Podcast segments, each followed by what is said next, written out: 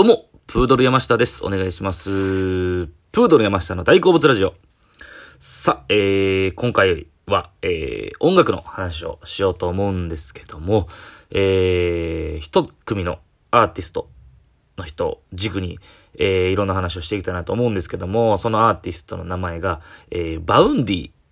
というアーティストを、えー、ご存知の方いらっしゃいますかね。えー、今すごい、えー、YouTube とかから火ついてすごい人気の若手のアーティストなんですけども、この Vaundy っていう人を、えー軸に、 Vaundy っていう人の音楽を僕めっちゃ最近聴いてるんですけども、その人の、まあ、 Vaundy を聴いて、 Vaundy から、え思っ、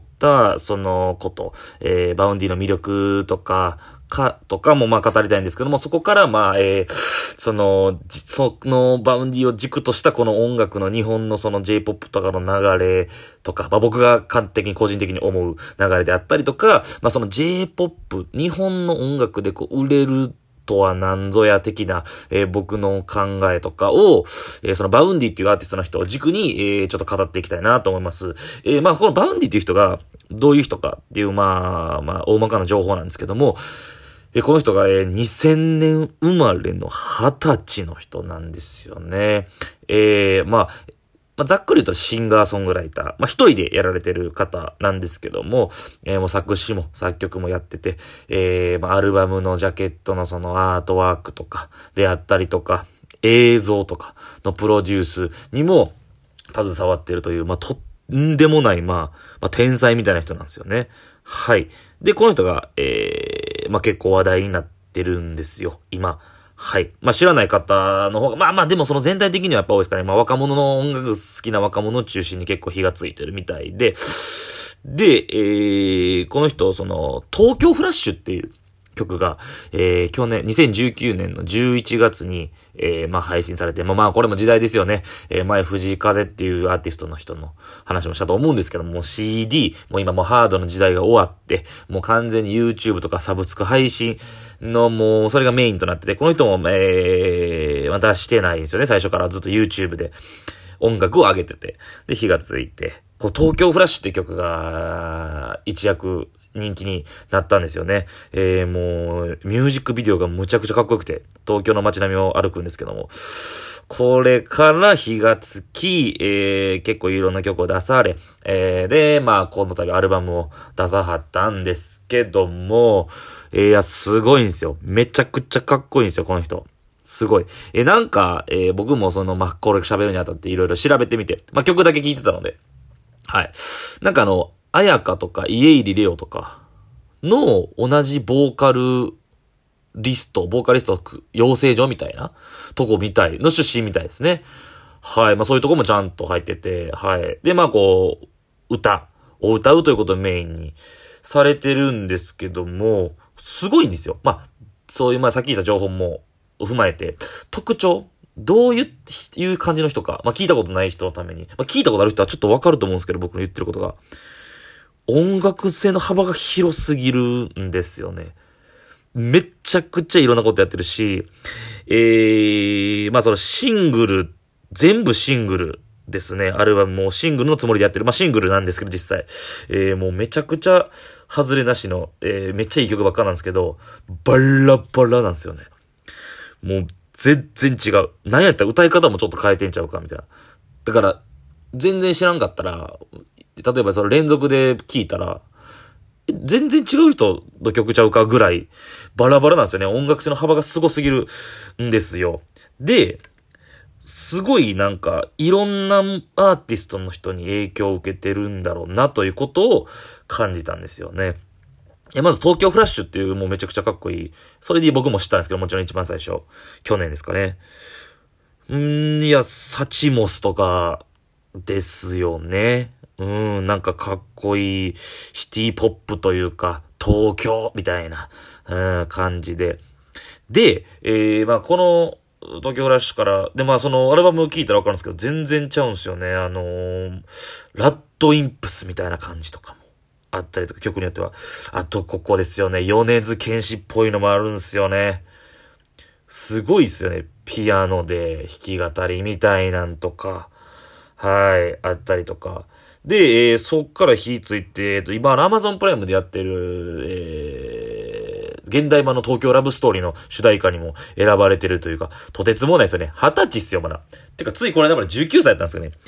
えぐいっすね。なんか中学3年生の時からパソコンで音楽を作り出してみたいな。もうちゃいますよね。本当に、もう全くもう環境が違う。前も言いましたけど、家庭環境がえぐいなと。もうそれが影響するなと思います。で、まあ、すごいいろんなアーティストの影響を受けてるんちゃうかという感じなんですけども、えー、実際実はそうでもないみたいで、で、っていうのも、えー、僕、まあいろいろ調べるにあたって、えー、ついこの間なんかあの、ゲスの極みの川谷絵音さんがやってるラジオ番組のゲストで出て対談したみたいな。で、川谷さんもすげえ、すごいと言ってるみたいなんですけども、まあ、どういうので、いろいろそう対談形式でどういう、えー、影響、どういうのの影響って言ったら、まあ、特にないみたいなんです、本人はね。なんかその、もう2000年生まれですね。だから世代的に、もう音楽をアーティストではなく曲で選ぶ世代だとおっしゃってて。だからもう今 CD を買って、そのお気に入りのアーティストの CD を切ってアルバムを聴くという時代ではないんですよ。もうパソコンでネットでいろんな曲の、えー、アーティストのいろんな曲をもう曲単位で選んでクリックして聴く時代だと言ってて、まあ確かにそうやなと。うん、まあ影響を受けてていろんな音楽は聴いてるのはるか絶対そうなんですけども、誰々が好きだからみたいな感じではないのですよ。っていうのもま完全にアルバムに現れてるなと。もういろんな幅があるなと思いました。僕がもう率直に思ったのが、もう最初に思ったのが、えー、めっちゃおしゃれな岡崎体育 みたいな感じですかね。岡崎体育の、なんか、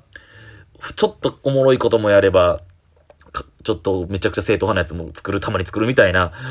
思いましたね。で、見た目もちょっとね、あの、可愛らしい。見た目がすげえ可愛らしい。えー、ちょっとぽっちゃりな感じなんですよ。そうそうそうそう。だから、ちょっと失礼なんですけど、あの、めちゃくちゃ歌の声とか、最初そのネットのか、で聞いてて、まあ、その YouTube で聞いてて、歌声とか音楽性に似つかわしくないような可愛らしい見た目をされてる、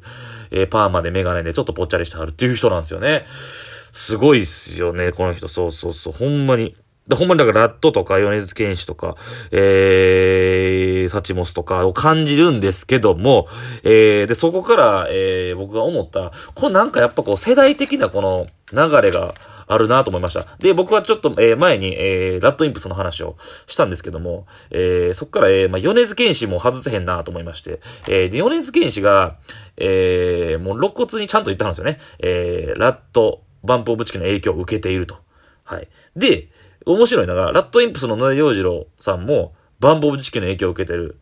っておっしゃってるんですよ。ってなった時に、ここになんかすごいなんか、日本のこの、まあ、今 J-POP のど真ん中をひた走る人たちの系譜が見られるなと思って。で、彼らは、えー、それぞれ米津玄師もラットインプスも、高校生ぐらいの時にやっぱ一番バーって影響を受けてるわけですよね。本人たちも。まあ、僕がこ、まあ、前も話した時は僕が高校生の時にラットインプスの影響を受けてみたいな。で、その話したんですけども、えー、やっぱ露骨に、高校生ぐらいの年代にその音楽影響を受けて、えー、そのまま自分も音楽作っていくみたいな。ってなった時に、ちょうどね、もう調べて思ったんですけど、えー、バンポブチキンとラットインプスと米津玄師の中に、えー、彼らが生まれた年、ちょうど5年ずつぐらいちゃうんですよ。そう。えー、バンボブチキンは、えー、藤原さんのメンバーみんな79年生まれで、ラットエンブスは85年生まれ。で、米津玄師は91年やけども、学年では90年。僕同い年なんですよ、米津玄師と。だからちょうど同じような体験を、まあ、めちゃくちゃおこがましいですけど、えー、だから僕が高校生、だから同じ学年ですから、米津玄師と。米津玄師は高校生の時に、ラットエンブスすげえなと思って聞いてた。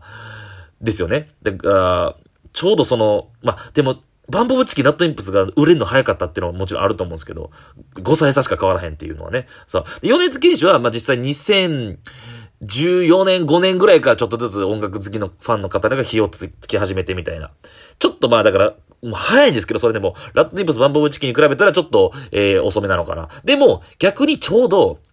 だから、米津玄師が2015年ってことは25歳なわけですよ。その時に、 Vaundy は、 Vaundy の話戻るんですけど、 Vaundy さんは、えー、だから15歳とか、高校生ぐらいですよね。だからちょうどそのサイクルになってんなということを、今回 Vaundy で、まあこの間 RADWIMPS の話をして、まあ米津玄師さんも僕好きで思ってて。で、そこから、えー、今回 Vaundy のハンさんの話をしようと思うと、中、中で、それを感じましたね。ちょうどそのなんか、その歴史の、えー、年代のサイクルがあるなということを感じました。はい。で、えー、 Vaundy さんの、この、この、アーティストね、 Vaundy さんの話をしてな、する中で、僕がまあ、もう一個最後にこう、一個大きいテーマとして語りたいなと思ったのが、こう Vaundy さんは、やっぱ J-POP で売れる気満々っていうのを感じるんですよ。えー、最初東京フラッシュってすげえシティポップでおしゃれってイメージがあって、まあ、僕は Suchmos っぽいんかなと思ったんですけど、なんかね、微妙にその、ニュアンスというかや、やろうとしてることがやっぱちょっと違うんかなっていう。